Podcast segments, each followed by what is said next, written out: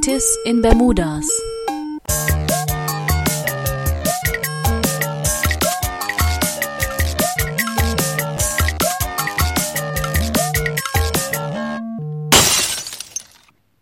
Dur ist das handelnde männliche Prinzip, Moll das leidende weibliche. Das war für den Komponisten Robert Schumann klar. Frauen haben den schönen Ton, Männer die Technik, sagt man in der Gitarrenszene heute immer noch. Obwohl Frauen heute internationale Karrieren in der Musikwelt haben, erfolgreich als Musikerinnen, Dirigentinnen und Komponistinnen arbeiten, Fragen nach Sichtbarkeit, Selbstverständlichkeit und immer wieder Äußerlichkeiten und Klischees bleiben präsent. Über gläserne Decken, weibliche Role Models und Gendergerechtigkeit im Musikbetrieb haben wir deshalb mit zwei spannenden Musikerinnen gesprochen.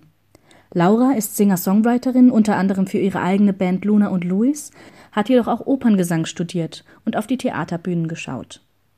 Und Heike Mattisen ist als freischaffende, selbstständige Musikerin eine der erfolgreichsten Gitarristinnen und Gitarristen weltweit. Im Vorstand der internationalen Forschungsstätte Archiv Frau und Musik setzt sie sich darüber hinaus für Werke von Komponistinnen ein und kämpft für ihre Sichtbarkeit im Konzertbetrieb. Herzlich willkommen zurück bei Iltis in Bermudas. Heute sprechen wir über und vor allem mit Frauen im Musikbetrieb auf den Konzertpodien, als Komponistinnen, als Musikerinnen. Mein Kollege Sebastian hat sich hier zunächst mit Laura getroffen, die als Singer-Songwriterin unter anderem für ihre eigene Band Luna und Louis aktiv ist. Ja, hallo, ich sitze hier im Volksbad Studio und äh, vor mir ist die Laura. Hallo, hallo, schön, dass ich da bin. Laura, in welchen Projekten bist du tätig und was ist deine Aufgabe in diesen Projekten? Ja, ich bin Singer-Songwriterin bei einem Duo, bei einer Band, die nennt sich Luna und Louis. Wir spielen hier in Mannheim. Außerdem habe ich Operngesang studiert, also klassischen Gesang an der Musikhochschule in Mannheim. Habe zeitweise damit geliebäugelt oder mit dem Gedanken gespielt, im klassischen Musikbusiness Fuß zu fassen und ich schreibe auch nebenher Songs für andere KünstlerInnen, arrangiere Background Vocals für andere Künstlerinnen und bin auch noch im Hintergrund für andere MusikerInnen aktiv, genau. Eine ganz gute Freundin von mir, Singer-Songwriterin, ist Johanna Roth, für die ich schreibe.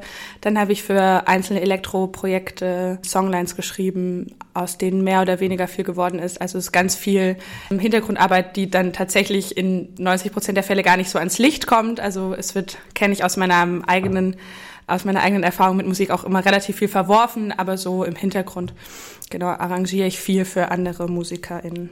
Ich komme aus einem musikalischen Elternhaus, meine Mutter hat gesungen, mein Vater hat viel Musik gemacht und das begann, glaube ich, ganz klassisch mit ähm, Talentförderung im Kindesalter, musikalische Früherziehung, Kinderchor und so weiter.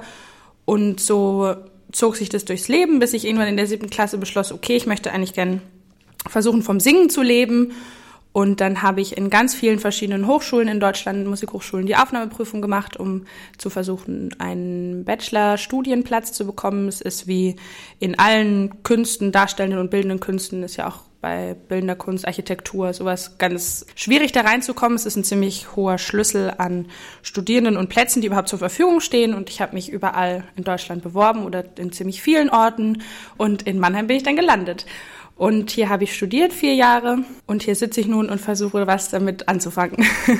Kannst du von deinen Honoraren leben, die du bekommst? Was beabsichtigst du in der Zukunft zu machen? Mhm. Das ist natürlich eine Frage, die sich, die sich jede Musikerin irgendwie stellt. Also am Anfang und auch am Ende des Studiums. Natürlich geht, glaube ich, jede und jeder mit einem gewissen Idealismus daran, zu sagen, okay, ich schaffe das auf jeden Fall, ich werde auf jeden Fall berühmt, ich kann das und ich werde davon leben können. Aber natürlich sieht die Realität bisschen anders aus, so dieses Klischee von der brotlosen Kunst. Das bestätigt sich auf jeden Fall. Im Moment kann ich nicht davon leben, was ich mache. Ähm, ich schlage mich auch, fühle mich freischaffend als Musikerin tätig, schlage mich aber noch mit irgendwelchen Studierenden Stati nebenherum, um mich um meine Versicherung herum zu lavinieren. Und genau, im Moment könnte ich überhaupt nicht davon leben, weil natürlich die Honorarschlüssel als selbstständige Musikerin A, schwierig sind oder da der Markt überfüllt ist, auch mit Leuten, mit guten Leuten, die viel Musik machen. Und da ganz klassisch irgendwie die Angebot- und Nachfragesituation regiert, aber auch im festangestellten Bereich am Opernhaus ist die Situation trotz Tarifvertrag mehr als prekär, also auch als Solokünstlerin, als Solistin an einem Opernhaus oder an einem, genau, an einem Theaterhaus wie hier das Nationaltheater ist der Tarifvertrag meiner Meinung nach mehr als unzureichend. Und auch da existiert immer noch die berühmte Gender Pay Gap zwischen Männern und Frauen, die es nicht so richtig möglich macht, davon zu leben, meiner Meinung nach. Was sind deine Erlebnisse in der Musikwirtschaft oder mit dem Publikum in Bezug auf dein Frausein? Das ist eine interessante Frage, die ich natürlich aus zwei Perspektiven irgendwie ganz gut betrachten kann. Und zwar einmal aus dieser Rolle als Singer-Songwriterin, als Musikerin in der Pop-Jazz-Szene, die auf der Bühne steht und auch aus der Sicht irgendwie der klassischen Sängerin, wie das so im Theaterbetrieb oder im Opernbetrieb läuft. Natürlich kennen wir alle, was die Pop-Rock-Jazz-Szene angeht, dieses Klischee von der Frontfrau, von der am besten super gut aussehenden, sexy Frontfrau, die ähm, wenig anhat und auf der Bühne eine Show abzieht. Das ist immer noch irgendwie, man wird viel auf sein Äußeres reduziert, ist auf jeden Fall wahr. Man hat das Gefühl, sich ähm, mehr zu behaupten müssen als männliche Kollegen, auch wenn viele Frauen in der, in der Szene das komischerweise gar nicht so sehr thematisieren wollen. In den Kreisen, in denen ich mich organisiere oder in denen ich mich ähm, versuche zu organisieren innerhalb der Musikszene, was irgendwie Feminismus in der Popwirtschaft angeht, sind ganz viele Frauen, die große Berührungsängste mit Feminismus als Wort haben oder mit dem sogenannten F-Wort haben, die sagen, wir möchten nicht über Feminismus sprechen, nur weil wir Musikerinnen sind. Wir möchten auch über unser Album sprechen und zu unserer Musik gefragt werden und nicht immer nur gefragt werden, wie geht's dir als Frau so, während unsere männlichen Kollegen irgendwie über die tief, äh, die tiefgründigen Inhalte ihres Albums sprechen dürfen. Da sehe ich, dass da viel Berührungsängste gibt ich bin neulich auf einem Panel gewesen, da ging es um die Schaffung einer Organisation für Frauen in Baden-Württemberg, die im Musikbusiness tätig sind. Und da hatte ich ganz viele Diskussionen oder ganz viele Meinungen, die mich sehr verwundert haben, wo ich mal so aus meiner, aus meiner Blase rauskam in die normale Welt mit normalen Menschen, die ähm, gesagt haben, ja, wir möchten das gerne aufziehen, uns geht's da mehr so um gleiche Bezahlung, aber mit Hardcore-Feministin oder mit Power-Emanzen, wie man so schön sagt, möchten wir nichts zu tun haben. Und wir müssen auch schauen, wie wir das vermarkten, weil Feminismus ist ja abschreckend und dann kommt wieder niemand und dann kommen auch die Männer nicht. Und ähm, genau, also ich merke, da ist noch viel, A, vielleicht Aufklärungsbedarf, aber auch viel Berührungsangst irgendwie da, was die Thematik betrifft zu sagen, ich möchte nicht immer nur über Feminismus sprechen, nur weil ich eine Frau in der Musikszene bin und möchte auch gerne zu meiner Musik befragt werden. Das ist so eine Diskrepanz, die nachvollziehbar ist, aber auch eine Diskussion ist, die wichtig ist zu führen. Und es gibt viele ähm, Männer in der Musikbranche, vor allem in ganz klischeehaft in höheren Positionen, die sagen, Feminismus interessiert mich nicht, ist nicht mein Thema und ich finde, da muss auf jeden Fall dran gearbeitet werden. In der klassischen Musikszene ist es ganz ähnlich. Es gibt ähm, natürlich einen Tarifvertrag der NV Bühne vom Deutschen Bühnenverein, der sieht im Moment für einen Solokünstler, also würde ich jetzt direkt von meinem Abschluss direkt ans Opernhaus gehen und würde dort als Sopranistin, als Solistin anfangen, sieht es einen Mindestlohn von 1.850 Euro brutto vor.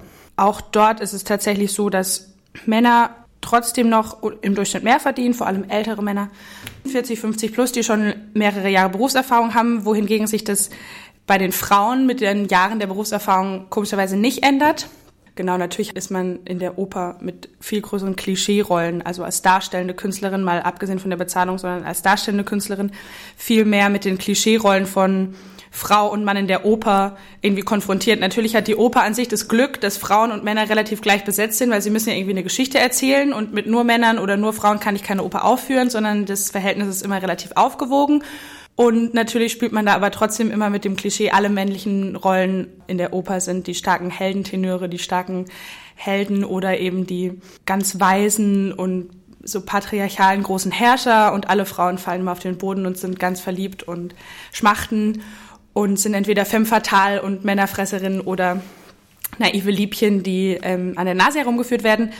Und das zieht sich so sehr, sehr konsequent durch die Opernszene weil tatsächlich wenig neue musikliche Werke aufgeführt werden. Also die, die Oper neigt natürlich dazu, einfach zu dem zu tendieren, was sowieso schon läuft und nur noch Mozart und Puccini aufzuführen. Und wir hören ganz wenige Opern, die aus dem 20. und 21. Jahrhundert kommen oder geschweige denn gerade irgendwie geschrieben wurden. Also genau Opern der, der Neuzeit. Und auch da liegt die, die Quote von Opern, die von Komponistinnen komponiert wurden, bei 10 Prozent. Also nur 10 Prozent der Stücke plus minus sind von Komponistinnen aufgeführt und auch da regiert so ein bisschen dieser sogenannte Geniekult um die großen Komponisten, die wir haben, Mozart, Bach oder so im deutschsprachigen Raum, die alle männlich gewesen sind und da herrscht ein großer Kult von ähm, die großen Komponisten, explizit männlich, Komponisten ähm, der deutschen Kultur. Und da sind auch ganz, ganz wenige weibliche Komponistinnen, die es durchaus gegeben hat, aber sind da einfach, fallen unter den Tisch, obwohl die ganz genauso tolle Musik geschrieben haben und ganz genauso clever und intelligent vorgegangen sind, sowohl in ihrer Lebensweise als auch in ihrer Art Musik zu machen. Und dafür wird auch, dem wird ganz grundsätzlich wenig Beachtung geschenkt. Also gibt es da auf jeden Fall in beiden Nischen großen Bedarf daran zu arbeiten. Und es gibt sie, es gibt tolle Komponistinnen, gerade auch in der Oper, die tolle Stücke schreiben und dem muss einfach so ein bisschen mehr Beachtung geschenkt werden, meiner Meinung nach. Aber ich gebe die Hoffnung nicht auf.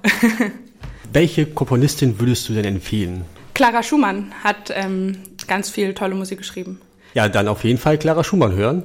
Und, Hab, ähm, haben wir viele Klassikhörer in der Leitung? Äh, sicherlich. ja.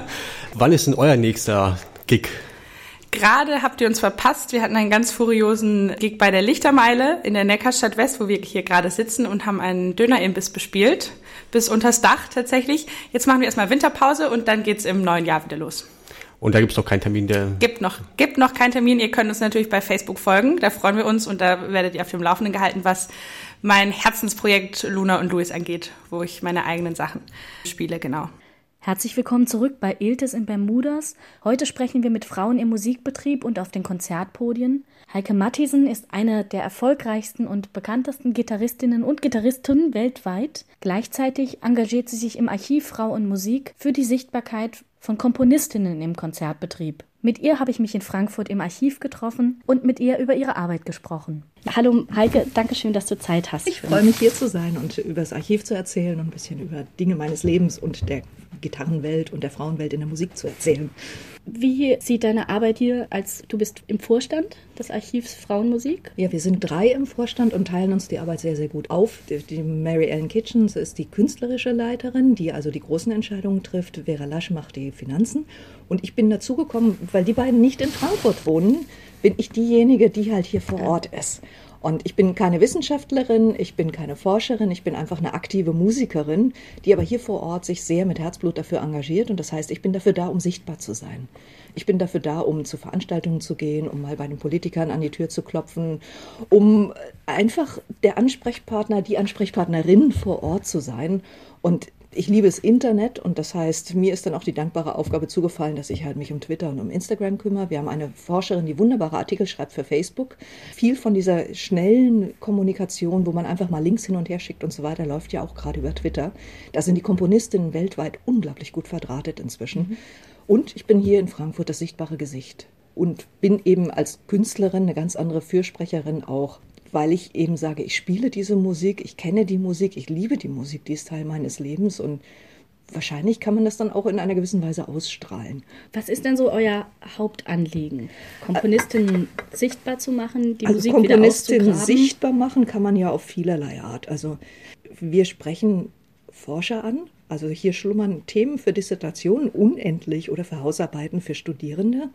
Dann sind wir Ansprechpartner für Konzertveranstalter, die sagen, was gibt's denn? Es gibt eine wunderbare Liste, die Schweizer Kolleginnen erstellt haben mit über 700 Orchesterwerken, symphonischen von Komponistinnen.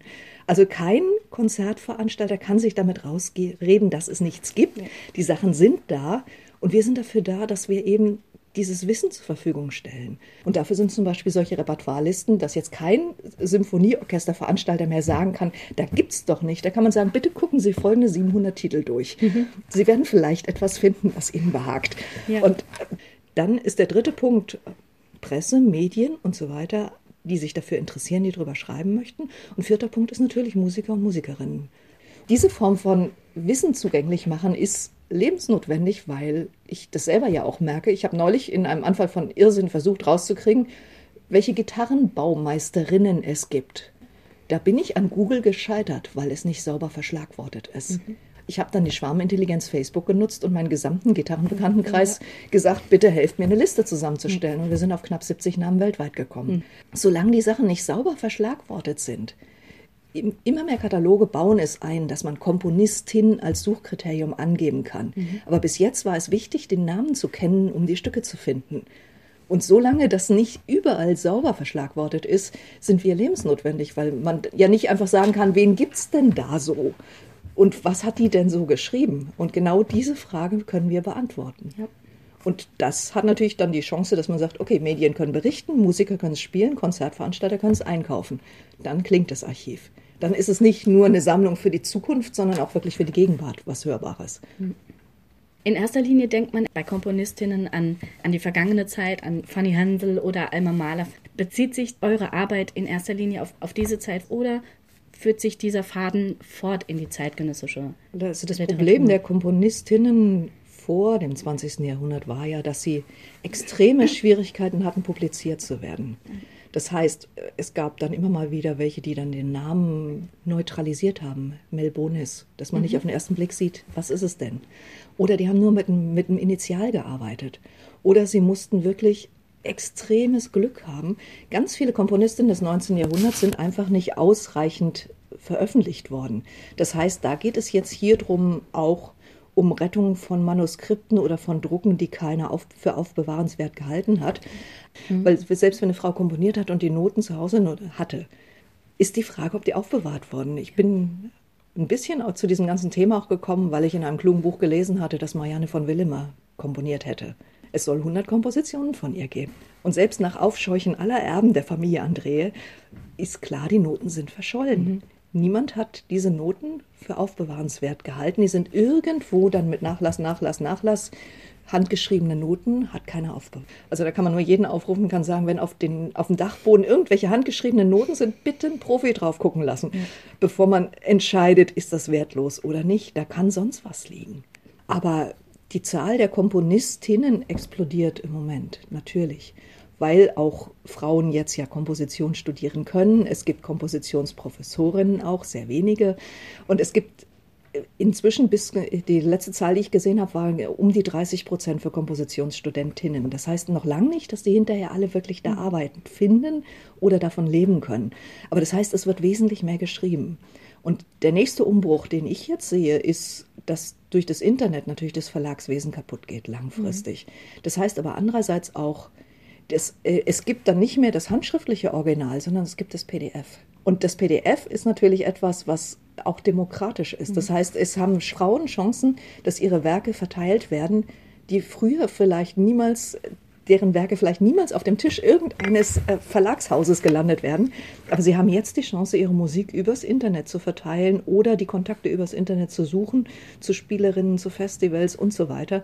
Das heißt, da ist eine unfassbare Chance im Moment, dass jenseits dieses berühmten Kanons, der auch durch Schulbücher zementiert ist, in dem Frauen ja nur als Schwester von oder als Ehefrau von auftauchen, dass da jetzt äh, eine neue Welt geschaffen werden kann. Und das sehe ich im Moment als eine unfassbar spannende Zeit. Also da ist ganz viel möglich. Ich bezeichne das Archiv immer als das Gedächtnis der Frauen. Das ist ähm, als Sammelstelle zur Bündelung, dass man sagen kann, wo sind die Sachen findbar, ist es, ist es weiterhin lebenswichtig. Theoretisch sollte es natürlich in 300 Jahren egal sein, ob Mann oder Frau draufsteht. Aber im Moment ist es, um die Sachen überhaupt sichtbar zu kriegen, lebenswichtig. Also das heißt, wir haben unfassbar viel Gegenwart neueste Sachen natürlich auch. Und, und gerade jetzt, wo viele Komponistinnen jetzt eben auch ähm, mit Computerprogrammen ihre PDFs schreiben, wir haben ganz, ganz viel nagelneueste Musik dadurch. Weil es nicht mehr den Weg geht, Komponistin schreibt, sucht verzweifelt jemanden, der es verlegt. Wenn es verlegt ist, landet es irgendwann bei uns. Sondern die, die, diese Kurve gibt es inzwischen den Shortcut, dass es wirklich von Komponistin direkt hier bei uns landen kann. Glaubt ihr, dass eine Stoßrichtung auch eine politische mal sein kann, zu sagen, wir fordern eine Quote von 50 Prozent Komponistinnen in den Konzertprogrammen? In Schweden haben die die Quote 50-50 bei 2020. Mhm. Ob das durchkommt?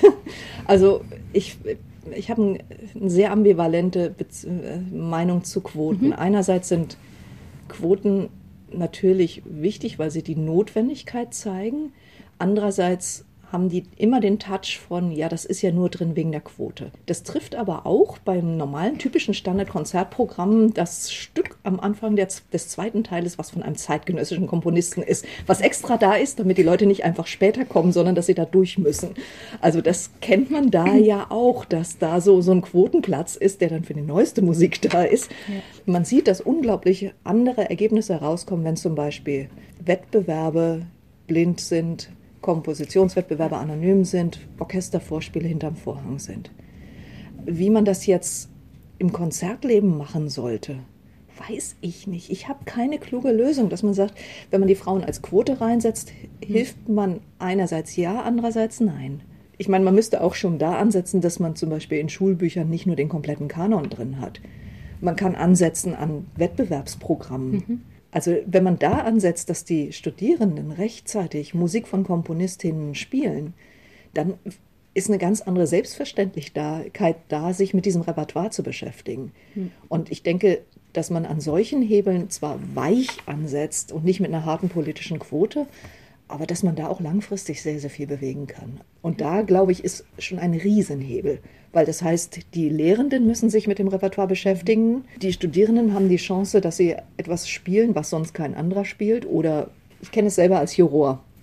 Man will nicht immer dieselben Stücke hören. Es ist oft schon ein Pluspunkt, wenn jemand mit was kommt, was man noch nicht so gut mhm. kennt oder noch gar nicht kennt und sagt, oh toll, der traut sich was auch das Publikum will ja nicht immer die sechste Beethoven hören.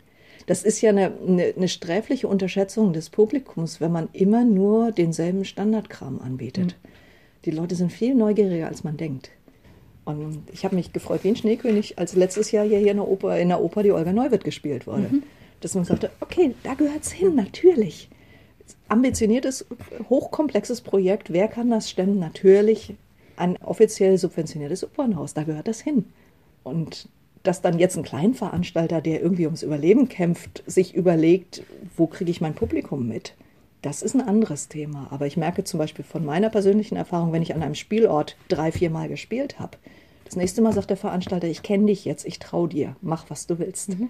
Dann kann man auch viel, viel mehr machen. Also da nehme ich auch manche meiner Kolleginnen und Kollegen in die Pflicht, dass man sagt, traut euch mal die mutigen Sachen anzubieten. Mhm. Du hast mit Guitar Ladies eine CD nur mit Werken von Komponistinnen aufgenommen. Wie bist du daran gegangen? Konntest du das Archiv sehr stark nutzen? Und was war dir wichtig? ergab sich so, dass ich tatsächlich mal in einem Festival gefragt wurde, in Konzerte von einer Frau zu spielen, die mir bis dahin gar nichts sagte. Silvi Bodorova. Fantastische Musik mit Streichorchester. Ich habe Silvi dann auch kennengelernt. Sie hat mir dann ihre Solosachen geschickt. Also übt man das mal. Dann habe ich angefangen, ich war schon immer neugierig zu dem Thema und habe einfach gesammelt. Und irgendwann habe ich festgestellt, das könnte ja ein Konzertprogramm sein. Es gibt bei mir eine, eine ungeschriebene Reihe. Meine erste CD war ein gemischtes Programm, spanisch-südamerikanisch, sehr erfolgreich kommerziell. Dann habe ich Roland Dions aufgenommen, sehr ambitioniert, nicht kommerziell erfolgreich. Mhm. Dann habe ich meinen Mozart-CD gemacht, die läuft gut. Mhm. Und dann dachte ich, okay, das sieht nach einem Gesetz aus. Ich habe diese CD wirklich gemacht ich wollte das Geld verbrennen für die Karma-Punkte. Ich habe einfach gesagt, ich finde es wichtig, die Musik aufzunehmen, weil ich so schön finde. Ist mir doch wurscht, ob die irgendjemand kauft. Einfach nur, um es gemacht zu haben. Ich habe es noch sogar noch überlegt, wie groß die Auflage überhaupt sein sollte. Und habe diese CD einfach gemacht, weil ich die Musik schön finde. Also kompletter Irrsinn. Und, und dann plötzlich merkt man, ich sitze in der Marktlücke. Es war absolut nicht kalkuliert. Es war wirklich, dass ich davor stand und dachte, was passiert denn hier gerade mit der Resonanz auf die CD? Es war für mich ein Musterbeispiel, dass man sagt, Strategien sind gut und schön, aber mach einfach was, was dir wichtig ist, dass das viel wichtiger sein kann. Die, die Musik, die auf, den, auf der CD drauf ist, ist ganz viel ruhige Musik, kleine Musik sozusagen. Musik, die jetzt auch viele meiner lieben männlichen Kollegen gar nicht anpacken werden. Unter uns Gitarreros, die hatten natürlich dann gefragt, na, wo sind die Stücke mit den vielen schwarzen Noten und das sagt schwere Zeug. Die habe ich nicht aufgenommen. Und eine Handvoll, es gibt vielleicht bis jetzt, außer von Komponistinnen, die ihre eigenen Sachen gespielt haben, vielleicht zehn CDs mit Musik von Komponistinnen. Und davon sind jetzt zwei Stück von Männern. Drei, drei habe ich jetzt. Das heißt, der Prozentsatz von Männern, die Komponistinnen spielen in der Macho-Welt Gitarre, ist noch mal kleiner. Und es war wirklich ein Herzensprojekt. Idealistisch, ich benutze das Wort bescheuert gerne dafür. Und dann plötzlich merkt man, dass, dass man zu einem richtigen Zeitpunkt am richtigen Ort damit war. Und das Programm wird jetzt auch sehr stark in den Konzerten wiederum nachgefragt. Ja, und für die Konzerte habe ich natürlich ein richtig virtuoses Futter auch dazugepackt, dass man mhm. auch zeigen kann, wie gehen. Es gibt da auch wirklich schwere Stücke und richtig große Stücke und es wird tatsächlich nachgefragt. Und durch die ganze MeToo- und Gleichberechtigungsdebatte, die im Moment läuft, sind wir am Puls der Zeit. Und das war auch nicht, das konnte man ja auch nicht wissen.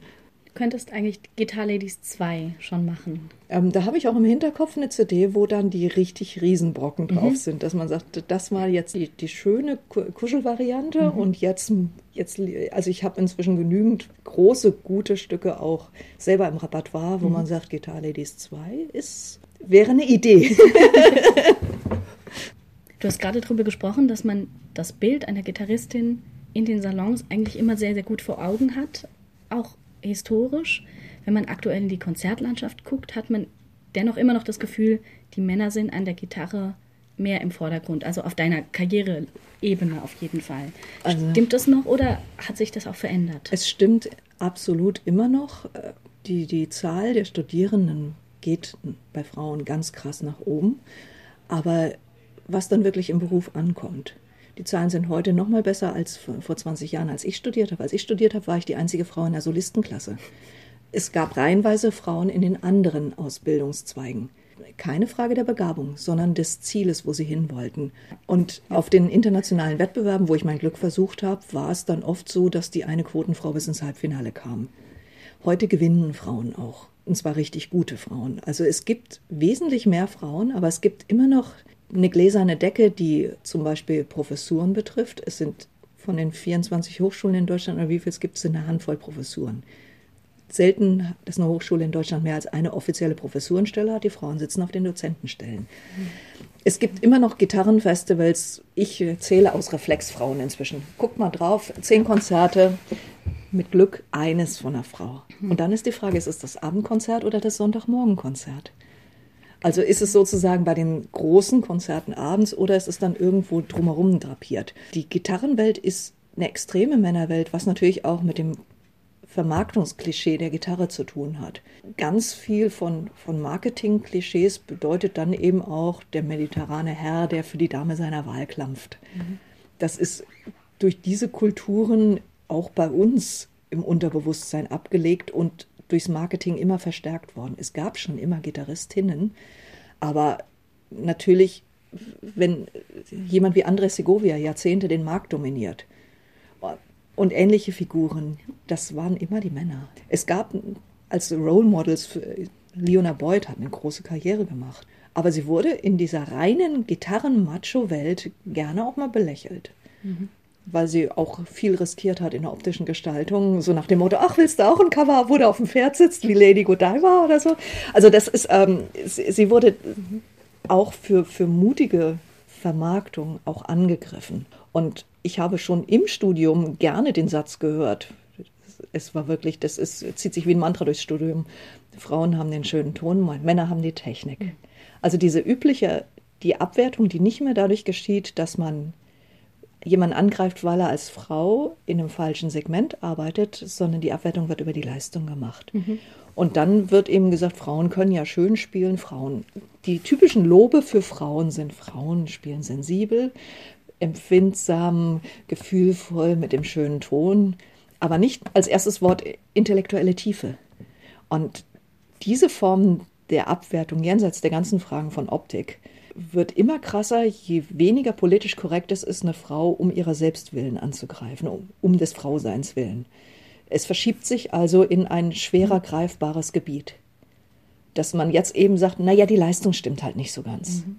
Und was hinter einem Vorhang wieder nicht funktionieren würde. Aber es wird dann nicht mehr gesagt, nee, wir wollen ja keine Frau. Das ist äh, die Konzertveranstalter, die dann sagen, wir nehmen keine Komponistin, da gibt es ja nichts Gutes. Also das ist die Abwertung, wird jetzt einfach eine Stufe weiter und damit schwieriger greifbar und schwieriger angreifbar verschoben. Und die Gitarrenwelt ist extrem männerdominiert. Mhm. In den Entscheidergremien, in den Festivaldirektoren, in, eben auch in der öffentlichen Wahrnehmung. Da kommen wir jetzt zu einem äh, soziologischen, gesellschaftlichen Problem. Gitarre ist ein Instrument, wo man extrem üben muss. Und Gitarre ist ein Instrument, wo auch die Weltklasse-Gagen in keiner Form vergleichbar sind mit Klavier und Ähnlichem. Wenn man sich die Gehälter anguckt, der wirklich unserer Weltrangliste ganz oben. Das heißt, man muss unglaublich viel reinstecken, kann aber lange nicht so viel Kohle machen wie mit anderen Instrumenten. Das heißt, dann immer wieder bei Gitarre auch Menschen eine Karriere nicht mehr ins Auge ziehen, weil es einfach unfassbar aufwendig ist um sich da durchzuboxen, um damit zu leben. Und gerade wenn man dann soziologisches Problem als Frau mit Familie und Kindern, es gibt Kolleginnen, einige Kolleginnen, die eine gute Karriere haben, da läuft es prima, solange bis das Kind in die Schule kommt. Bis dahin haben sie es auf dem Buckel dabei und nehmen es mit zu den Festivals und auf Reisen und man sieht die Fotos vom dreijährigen Kind im Konzertsaal. Und, aber wenn das Kind zur Schule kommt oder ein zweites Kind kommt oder ein drittes, dann wird es richtig schwierig. Und da sind wir beim Thema, dass die gesellschaftliche Situation für Musikerinnen Kindergartenzeiten sind komplett unfreundlich. Musikerinnen arbeiten am Wochenende. Die müssen ihr Kind am Wochenende abgeben können. Und zwar samstags abends. Und wenn man dann nicht ein Netz hat, wo die Familie entweder so reich ist oder so viele Menschen da hat, die mitarbeiten können, ist es unglaublich schwer, eine Solistenkarriere unter einen Hut zu bringen mit einer Familie. Aber da ist, ist wirklich auch die Gesellschaft gefordert, dass Künstlerinnen Existenzen möglich sein sollten. Netze, die einen auffangen, wenn das Kind mal krank ist und so weiter. Da ist viel, viel zu tun warum wahrscheinlich auch unglaublich viele hochausgebildete, hochbegabte Musikerinnen dann sagen, okay, dann unterrichte ich halt vor Ort und spiele nur noch ein bisschen. Dann kriege ich das mit der Familie unter einen Hut. Mhm. Dann ist eventuell wieder ein Megatalent verloren. Nur weil die Umstände nicht passen. Und da ist ganz, ganz viel zu tun. Und das ist natürlich bei einem Instrument wie Gitarre, wo, wo man wahnsinnig viel für tun muss, haut das natürlich besonders rein, weil mhm. als Profi, ich muss, um mein Level zu halten, man kann sich schönreden, wie man will. Und Gerüchte, dass manche Profis weniger üben, sind Gerüchte vier Stunden pro Tag, jeden Tag, netto. Und das heißt, die Zeit muss man irgendwo wegnehmen.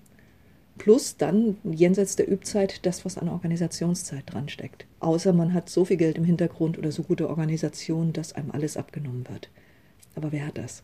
Anne-Sophie Mutter. Ja, die, die, kann sich das auch aus der Portokasse leisten, dafür jemanden zu bezahlen. Ja. Also das ist, äh, das sind wieder die Extreme, wo man sagt, da ist alles möglich. Hm. Aber bei einem Instrument wie Gitarre glaube ich, dass aus solchen Gründen auch viele gute Spielerinnen unterwegs abbiegen hm. und dann einen anderen Weg gehen.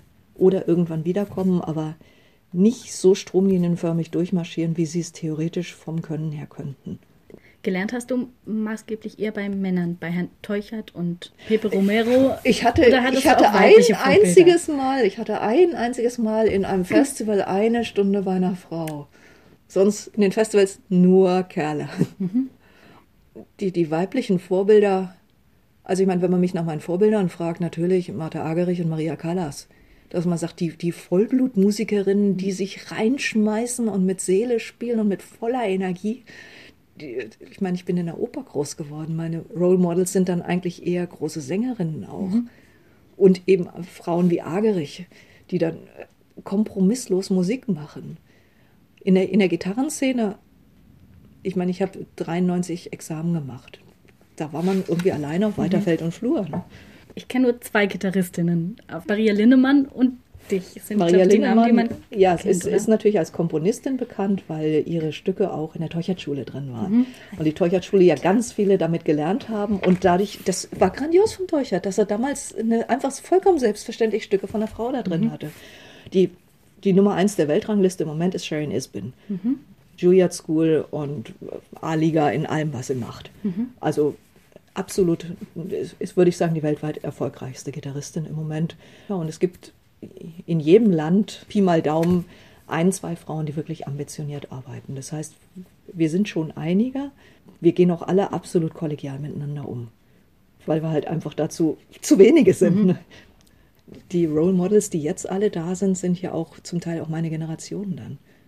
Oder wir sind jetzt ganz anders präsent. Und ich meine, ich kann mir jetzt auch jede Gitarristin aus, aus China anhören. Dank Internet mhm. Vorher war es ja, wenn die dann nicht auf Tour waren und keinen Plattenvertrag mit irgendeinem Major-Label hatten, waren die ja auch unsichtbar, die jeweiligen Stars des dortigen Landes. Das ist heute auch demokratischer. Kaori Morachi zum Beispiel hat äh, Werbeverträge mit Toyota und hat da Werbeverträge gespielt, wo sie live in den Videos, in den, mhm. in den Commercials drin ist. Also, dass man sagt, Superstar in Japan. Ja, in China Schiffe Young ist eine ganz große Nummer bei Decker unter Vertrag. Mhm. also Berta Rojas, Superstar aus Südamerika. Es gibt große Frauen, grandiose Frauen, die die Musik, die Gitarre spielen und die jetzt auch wirklich, die man auch international, wir in der Szene kennen uns natürlich alle. Mhm. Also da passiert eine Menge. Mhm. das kann nicht so weitergehen. Nein. Die Digitalisierung wird ja auch oft als Chance für Frauen beschrieben. Wie sieht das in dem Bereich für die Gitarre aus? YouTube oder so? Die Königinnen auf Klickzahlen auf YouTube, fast alle Millionäre sind Frauen. Und zwar die Variante jung, hübsch, Gitarre in der Hand. Und man hat Millionen von Klicks in der mhm. Klassik. Mhm. Diese Frauen sind nicht zwangsläufig Konzertspielerinnen. Mhm. Aber da, die YouTube, die klassische Gitarre von den Klickzahlen her, wird von Frauen dominiert. Mhm. Das heißt, wenn die klug sind und haben gute Werbeverträge dran, kommt da auch Geld rein. Aber die, jung, hübsch an der Gitarre ist ein eigener YouTube-Topos bei der mhm. klassischen Gitarre. Aber nicht großes Festival. Mhm. Wer von denen spielt da wirklich? Und das heißt, man hat als Frau ja dann nicht nur zwangsläufig Nachteile, sondern zum Beispiel, wenn man sehr clever einen YouTube-Kanal einrichtet. Es gibt Kolleginnen von mir, die machen das brillant. Mhm. Also wo man staunend davor steht mit professionellen Videos, mit, äh, mit Live-Sessions mit Fans und mit Geld über Patreon und so weiter. Diese alternativen Modelle einer Karriere jenseits vom Big Business. Da gibt es Frauen, die das super gut machen und ihren ganz eigenen Weg finden. Aber Machismo in der Szene. Ich wurde im Wettbewerb zwischen Runde 1 und 2 von der Jury gefragt, was ziehst du denn an in der nächsten Runde? Also äh, äh, einerseits wird man angegriffen, wenn man Frau ist. Andererseits spielt da, glaube ich, auch ein Hauch von Neid rein, weil man einfach hübscher angezogen sein kann. Man kann in der zweiten Konzerthälfte das Kleid wechseln. habe ich auch schon gemacht. also ich, ich habe mir angewöhnt, mit, mit einer extremen Dosis von schwarzen Humor sehr viel wegzustecken, was einem da so geboten wird. Ich, ich lässt da immer, dass ich sage mal, YouTube-Kommentare lesen geht nur mit Wodka. Da, man muss ein unglaublich dickes Fell haben. Mhm um als Frau in, überhaupt in, in der freischaffenden Musikszene durchzukommen, weil die Kommentare im Internet, die Frauen, die ich sagte, die da Millionärin sind, da geht dann die Hälfte der Kommentare natürlich auch drum mit, von wegen, ist sie denn verheiratet und wie sieht sie denn aus und ähm, Diskussionen über die Äußerlichkeiten. Aber das, das muss man halt wegstecken in dem mhm. Moment. Das heißt, das ist ein Thema, mit dem du extrem, bist weil immer. ich mich ja ständig auch, ich meine, ich bin jetzt nicht mehr die ganz junge Variante, aber ich werde optisch natürlich weiterhin, egal ob man jetzt noch 25 ist oder über 40, man wird optisch bewertet. Und ich muss mir jedes Mal austarieren, wie weit geht man, welcher Ausschnitt ist zu tief, welcher Schlitz im Rock ist zu hoch. Und ich habe für mich die innere Regel gefunden, wenn meine Outfits auf der Bühne und meine Präsentation so ist, dass andere Frauen die gut finden, dann ist es gut. Mhm. Und das ist die magische Regel. Wenn dich die Hälfte der Frauen im Publikum hassen, weil dein Ausschnitt zu tief ist, dann darf dein Mann mit dir auch nicht wieder in das Konzert gehen. Mhm. Und wenn die Frauen ankommen nach dem Konzert und sagen, boah, tolles Kleid, dann kommen die wieder. Meine Bühnenkleidung wähle ich für Frauen aus. Mhm. Und ich meine, Yuja Wang, Reizwort in der Szene, ich, ich habe ihre Bilder gesehen und man reagiert so mit dem Inneren, muss das denn sein? Und dann habe ich sie live gesehen und fand sie grandios. Und auch die Körperpräsenz, dass man sagt, ich fand es toll, dass man sie beim Spielen, dass man so viel Körper sehen konnte, weil sie ein Ganzkörperpianist ist. Mhm. Pianistin, Entschuldigung. Ja. Und sie wirklich, es ist eine Freude, ihr zuzugucken. Und es ist eine Freude, auch sie anzugucken in diesen Fummeln. Aber sie sieht grandios drin aus. Und ich fand es überhaupt nicht störend. Das heißt, die Regel, die Frau im Publikum fand es gut, hat sie bei mir 100% erwischt. Mhm. Aber ist es dann nicht ärgerlich, dass man immer wieder darauf fokussiert, die Presse drüber schreibt, jeder Ankündigungsbericht sagt, oh, sie hat ja kurze Kleider und High Heels an. Ist also, das nicht ärgerlich? Über einen Mann würde man so nie schreiben. Schicker Frack, ne? also, sagen wir es mal so, sehe ich auch zweischneidig. Das eine ist, dass man sagt, es ist ärgerlich und das andere, okay, nehmen wir die Steilvorlage. Man ist ein optisches Paket als Musiker und das lässt sich nicht wegreden. Wenn ich auf einer Bühne sitze und spiele Gitarre, sehen die Leute mich frontal anderthalb Stunden lang. Das ist einfach nicht wegzureden und warum soll ich dann nicht schön aussehen? Oder dass es denen zumindest optisch Freude macht. Ich meine, das zurück zu dem Thema mit von wegen, wie Frauen weich und schön sein sollen. Wenn man jetzt sagt, wie werden Musiker fotografiert? Männer werden in den ausdrucksstarken Momenten fotografiert, mhm. wo man dann als Außenstehender sagen würde, das ist eine Grimasse. Mhm. Und bei Frauen werden diese intensiven Momente nicht ausgesucht, weil es keine schönen Fotos sind. Das heißt, da, da werden Frauen auch von Fotografen reduziert wieder aufs Hübschsein. Und ich ertappe mich selber auch, dass es mir manchmal schwerfällt, ein Foto rauszulassen, wo man dann irgendwo ein Knautsch im Gesicht hat. Ih, da ist eine Falte. Also, dass man da wirklich auch selber als Musikerin die Courage haben muss zu sagen, ich nehme das ausdrucksstärkste, das künstlerischste Foto mhm. und nicht das hübscheste. Speziell, wenn es um die Dokumentation von Live-Konzerten mhm. geht. Und da, das sieht man jetzt gerade speziell bei den ganzen neuen Dirigentinnen. Mhm. Trauen die sich, ein Foto zu nehmen, was schön ist oder was wirklich den, dieselbe Intensität eines Gesichtsausdrucks hat, wie man das aussuchen würde, wenn ein Mann stehen würde? Mhm. Oder sucht man das schöne Foto? Also da kann man sich auch als, als Veröffentlicherin von Medien auch mal selber überlegen, okay, wo, wo ziehe ich dann da gerade die Grenze? Wenn du über Musik sprichst, machst du das oft ja auf eine emotionale Art. Du sagst, du möchtest mit der, mit der Musik was erzählen, das wiederum die Emotionen der Zuschauer und Zuschauerinnen ist das ein Ansatz, der oft verwandelt wird in eine Frau spielt weich, schön, emotional Konzertgitarre. Ist das eine Spielart dessen so? Sagen wir es mal so, es ist, ich weiß, dass da eine große Stärke liegt von mir. Mhm. Dass ich das vermitteln kann, weil ja. ich halt meinen eigenen Enthusiasmus und meinen eigenen Idealismus zu den Leuten transportiere und in denen was auslöse. Ich mache meine Konzertansagen immer improvisiert. Mhm. Ich mache die erste Ansage und scanne dabei, wie reagiert der Saal. Dass man sieht, wo nicken die, wo lächeln die, äh, gucken nämlich verständnislos an.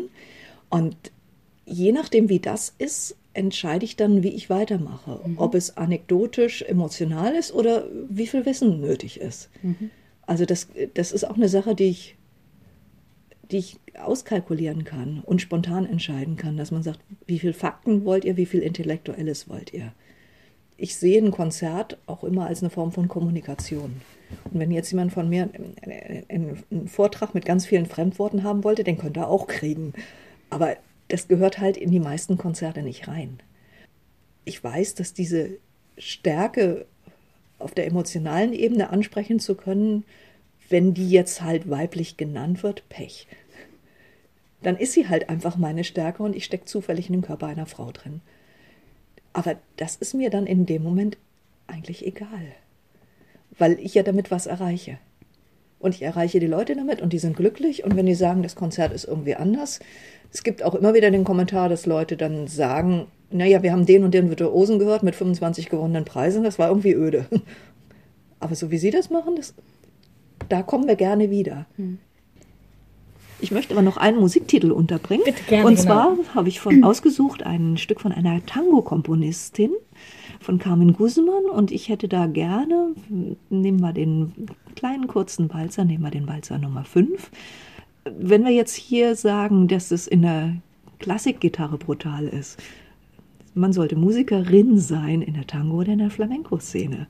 Da wird es richtig noch mal krasser, weil im Tango darf die Frau singen, tanzen, vielleicht ein Melodieinstrument spielen, aber sie darf nicht die Komponistin sein.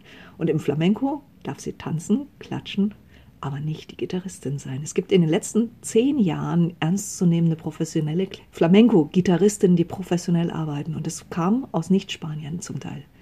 Die ersten Spanierinnen schaffen es jetzt auch. Aber mhm. bis jetzt durften die Damen nur klatschen und tanzen oder singen. Aber deswegen noch eine Role Model aus der Tango-Szene, Carmen Guzman, mit einem Tango. Tango-Walzer. Vielen lieben Dank, Heike Mattisen, dass du dir die Zeit genommen hast. Das war Iltes in Bermudas vom 20. November 2018 zum Thema Der schöne Ton, Frauen im Musikbetrieb mit Laura von Luna und Louis und Heike Mattisen und hören uns das nächste Mal am 18. Dezember.